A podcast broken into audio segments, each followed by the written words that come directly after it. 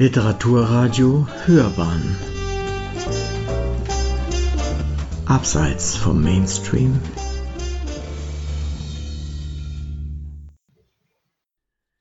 Literaturkritik.de Aus dem mittelmäßigen Glück herausgefallen.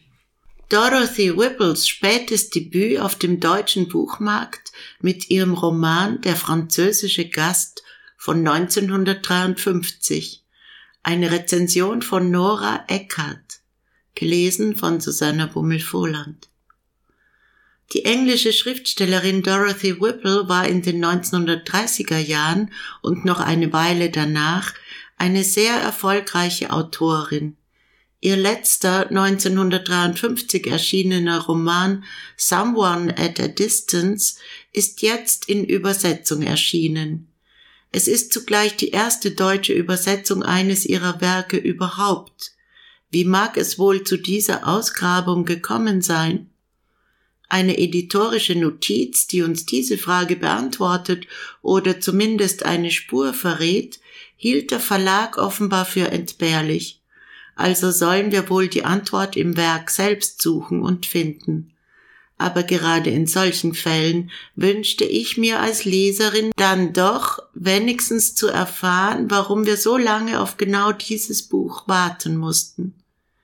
Schon zu ihren Lebzeiten war es still um die Erfolgsautorin geworden. Die Nachkriegszeit spülte sicherlich andere Moden und Ismen nach oben, brachte andere Erwartungen des Lesepublikums ins Spiel. Die letzte Rezension erschien um das nachlassende Interesse an Whipple von dieser Seite her zu illustrieren, in der New York Times bereits 1949. Gerade mit dem Absinken auf der Beliebtheitsskala stellt sich jedoch die Frage, was passt auf einmal nicht mehr? Die Themen, der Schreibstil, die Botschaft?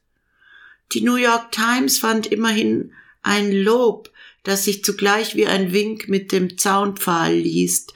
Da heißt es nämlich erstaunt, Zitat, was eine sensible Intelligenz in Verbindung mit einem ausgeprägten Talent aus dem gewöhnlichsten Material machen kann.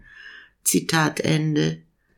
Der Zaunpfahl ist unüberhörbar, wie ich meine, jenes gewöhnlichste Material und zugleich der routinierte Umgang mit ihm. Freilich sind die Geschichten, die das Leben schrieb, immer auf eine Art gewöhnlichstes Material. Kein Wunder also, genau das in der französische Gast bestätigt zu finden. Whipple liefert gleichwohl spannende Unterhaltung. Auch das eine Lektüreerfahrung. Hinzu kommt ihr wohl echt britischer Sinn für eine feine Ironie in der Beschreibung von Charakteren und Situationen. Auch besitzt sie ein hohes Maß an Empathie für ihre Figuren. Die Dramaturgie des Romans ist tadellos konstruiert und arbeitet geschickt mit Überraschungen.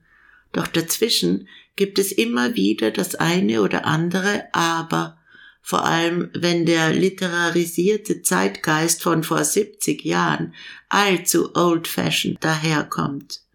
Es sieht so aus, als habe die Autorin einiges bei ihrem berühmten Landsmann Charles Dickens gelernt, der es nicht nur verstand, ans Herz der Leserinnen zu greifen, sondern es ebenso vermochte, Spannungsbögen mühelos über 200 Seiten zu bauen was dann beispielsweise bedeutet, die letzten 200 Seiten in einem Zug lesen zu müssen, um das Buch dann wirklich mit aller Rührung ob des versöhnlichen Ausblicks zu schließen. Und worin bestand die Rührung? Einfach gesagt, weil das Gute, Ehrliche, Anständige und damit auch die Liebe siegen. Und das ist keineswegs langweilig, denn um ehrlich zu sein, die junge, gut aussehende, äußerst arrogante und selbstgefällige, im Grunde aber bemitleidenswerte Französin, die eine englische Provinzidylle wie eine zweite Pandora vergiftet und mal eben eine Ehe zerstört, möchte man doch lieber verscheuchen, wegwischen wie alles Lästige.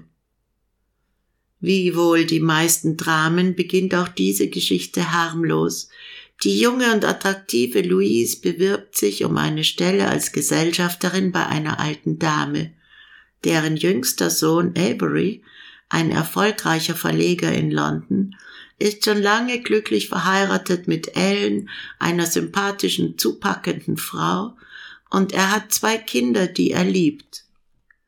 Louise gewinnt alle Sympathie der alten Lady, und die mag es nun gar nicht, dass ihre so geistreiche und elegante Gesellschafterin nach Frankreich zurückkehrt. Erneut tritt Louise die Stelle an, und nun entfaltet sich peu à peu das Verhängnis. Denn inzwischen wissen wir einiges über die gekränkte Psyche der jungen Frau, die aus Standesdünkel als Heiratskandidatin zurückgewiesen wurde. Die Verletzung sitzt tief und umso heftiger das Verlangen, das Glück der anderen zunichte zu machen, wo es kein eigenes gibt. Zitat Das Glück anderer zu sehen, ging ihr auf die Nerven. Glückliche Menschen waren so langweilig. Es zeugte nicht von Intelligenz, glücklich zu sein, fand Louise. Zitat Ende.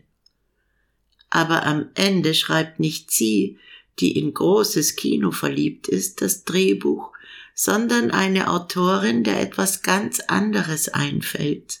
Zur nachgerade übermenschlichen Heldin wird dann Ellen North, die Ehefrau und Mutter in ihrer Selbstaufopferung.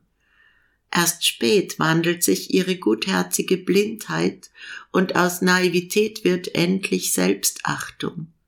Hier liefert Whipple ganz nebenbei ein psychologisch nachvollziehbares Beispiel dafür, dass Verletzlichkeit auch stark machen kann. Auch wenn die Autorin noch nicht den heute gängigen Begriff toxischer Männlichkeit kannte, so vermittelt sie doch in dem Porträt des Ehemanns Avery North eine vernehmliche Kritik an dessen emotional gepanzertem Charakter. Schuld seien immer die anderen und alle seien gegen ihn, den Mann, wobei der Stolz sein einziger und zugleich sein hinterhältigster Freund ist. Das Nicht-Reden können paart sich in Avery mit dem Nicht-Zuhören können. Doch wie schon bei Dickens darf in Dramen ruhig ein wenig Märchen hineinspielen, gelenkt von Feenhand. Es bleibt gute Unterhaltung, für die Silvia Morawetz eine ebenso frische wie elegante Übersetzung fand. Sie hörten literaturkritik.de aus dem mittelmäßigen Glück herausgefallen.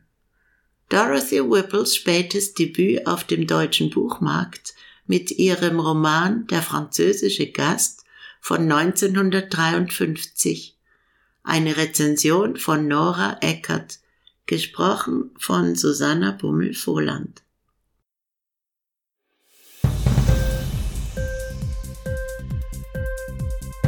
Hat dir die Sendung gefallen? Literatur pur, ja, das sind wir. Natürlich auch als Podcast. Hier kannst du unsere Podcasts hören. Anchor, Spotify, Apple Podcast, iTunes – Google Podcasts, radio.de und viele andere mehr.